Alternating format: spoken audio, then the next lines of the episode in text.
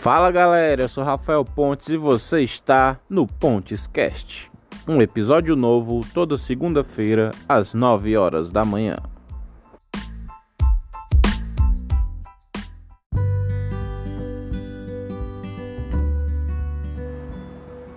Então, galera, hoje a gente vai falar em, em oportunidades de mercado durante a pandemia para programadores. Então, primeiramente, é, já fica a dica aí se você é programador e você não está é, se identificando no seu trabalho, se você trabalha em outra área, mas também tem um hobby de programação, essa é a oportunidade de ouro para você estar tá focando aí na área de desenvolvimento de software, de análise de dados, de analista de sistemas, de DBA, etc e tal. Então a pandemia, né, ela fechou o mercado tradicional, mas para o mercado de TI ela abriu uma enorme porta. Hoje em dia, é, quem é programador de, de empresas, né, que recebia ali um salário bom, muitos, né, debandaram para poder receber salários melhores ainda, porque a pandemia abriu as fronteiras da web né? Todo mundo dizia aí que a internet não existe fronteira, mas na verdade, né? Existia sim uma fronteira invisível na qual você é, não, você poderia criar um negócio na internet, mas ao mesmo tempo você não poderia trabalhar para outra empresa, né? Ali, né? O home office não era bem difundido. Agora o home office virou padrão, né? Virou uma nova modalidade de, de emprego e você programador é, é o baú de tesouros, né? É o tesouro que todos, todo mundo está procurando. Então não o que não falta é oportunidade para programador trabalhar remotamente. Então se você aí seguir as comunidades de programação, você sempre vai ver uma vagazinha ali é, sendo oferecida e sendo ofertada. Já já eu falo um pouco de mim.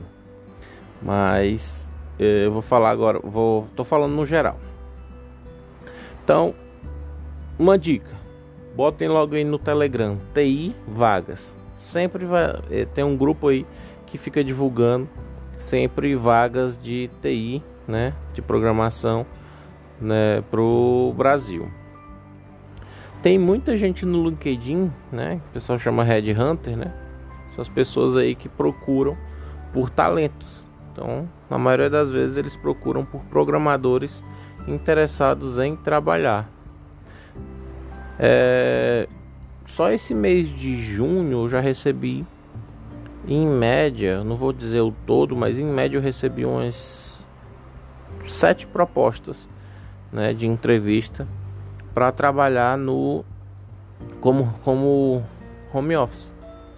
Só que né, eu ainda estou participando aí de algumas, né?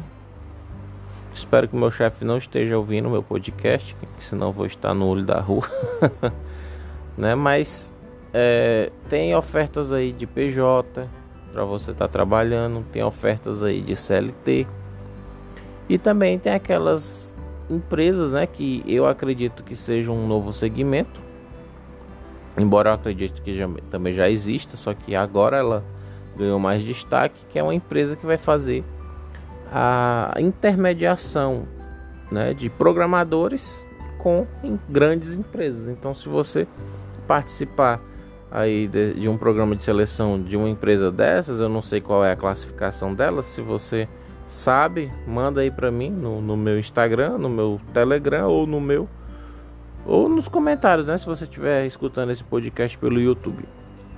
Então, é, é uma empresa que ela vai fazer a a interseção entre uma grande empresa, na qual é cliente dela, e um programador que vai ser contratado via PJ.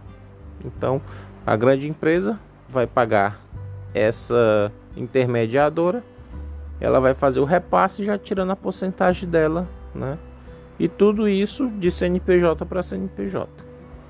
Então é uma modalidade que ao meu ver é nova, tá? Poderia até existir com outras com outras profissões, mas com o programador agora ganhou muito destaque, né?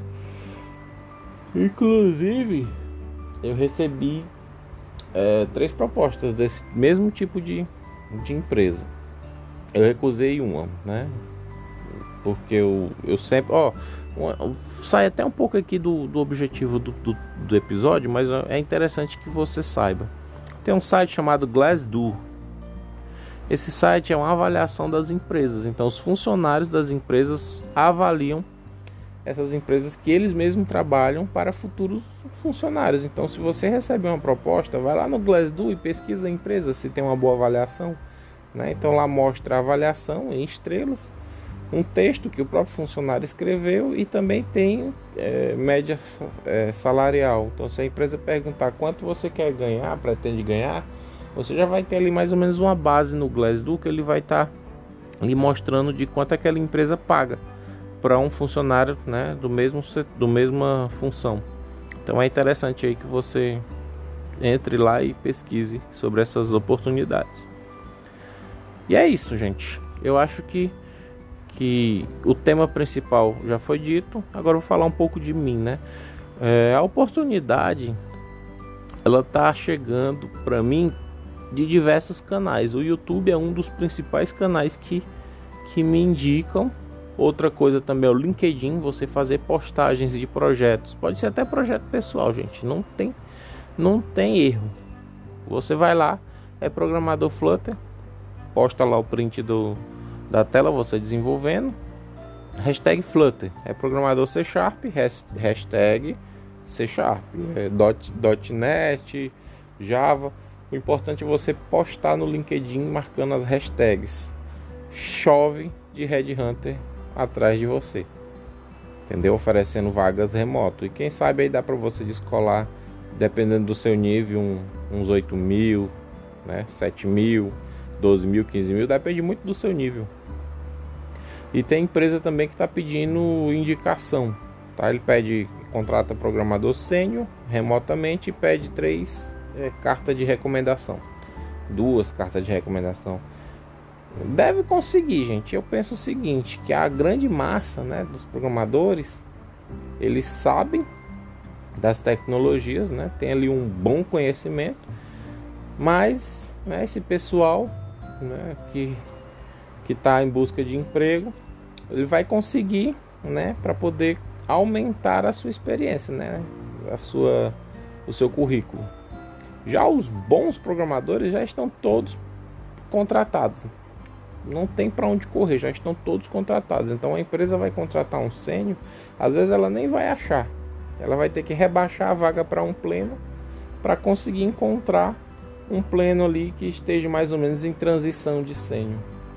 Então eu acho que é interessante aí que você programador se considere. Eu tenho um, bom tempo de Flutter, mas eu não me considero sênior não, por falta de de investimento mesmo nos estudos, né? Porque eu, tô, eu pego muito projeto, né? freelance, então isso aí também é uma ótima modalidade para vocês. A, a, a pandemia ela aqueceu bastante o, o mercado de, de, da internet, né? E as empresas estão tentando entrar e automatizar seus negócios na internet. Então vão aí atrás de programadores e a maioria desses programadores já estão nas grandes empresas recebendo mais dinheiro. E aí essas pequenas empresas ficam aí, né, esperando encontrar bons, bons programadores também que atendam suas demandas. Então, é também uma outra oportunidade. Se você não quer se vincular a ninguém, se anuncie e pegue projetos como freelancers, tá? Não precisa nem se vincular a nenhuma plataforma dessas de, de freelancers não. Dá para pegar esses projetos tranquilo.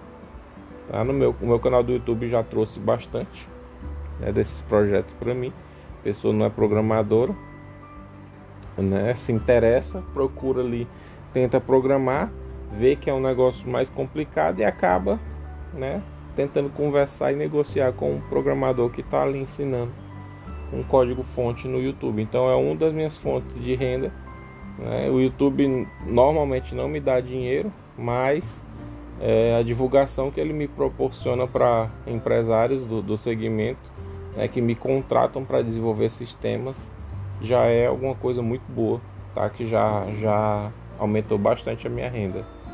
E é isso, pessoal. Então, se você está aí meio que oculto com medo, né? Se você se considera um júnior, não tenha medo, joga na internet, né? Se divulguem, divulguem seu trabalho, que eu tenho certeza que alguém tem alguém aí no mercado procurando desenvolvedores júniores a ponto de expandirem seus conhecimentos para que vocês possam estar tá virando plenos e sênios. Então não tenham medo, apareçam, né? Coloquem no LinkedIn, que é um ótimo, ótima rede social para profissionais, né? Busquem aí, é, se você tiver tempo disponível, poste alguma coisa no YouTube. Você não tem nada a perder e não tenha medo do, dos haters. Isso, isso na verdade é bem raro. Por experiência própria, meu canal, acho que eu só recebi uns dois haters no máximo, né, de, de canal. E qualquer coisa, tem o, o Medium também, que dá para vocês postarem artigos. Tem tanto lugar que dá para vocês aparecerem que é, é algo surreal, tá? E invistam também em desenvolver um, um, ótimo currículo, não em questões de, de, de, conteúdos que vocês saibam. Né? Às vezes o cara é junho, o cara não tem nem muita coisa para colocar, mas procure investir no, na aparência do seu currículo, procure escrever um, um texto legal de ler, sabe? Um texto né, botando a sua, a sua vivência, coloque lá né, o ano que você trabalhou, o período, quem foi o responsável diretamente por você. Se tiver o contato dele, coloque lá também no seu currículo. Às vezes a empresa ela, ela vê isso e fala assim, pô, esse cara aqui ele tem ele tem know-how, tem como comprovar que realmente ele fez isso aqui. Então, vamos chamar ele aqui, que esse cara aqui é, é importante ter ele na nossa equipe. Bom, o episódio foi esse. Agradeço até agora se você me, me escutou até o final. E a gente se vê no próximo episódio. Valeu e fui!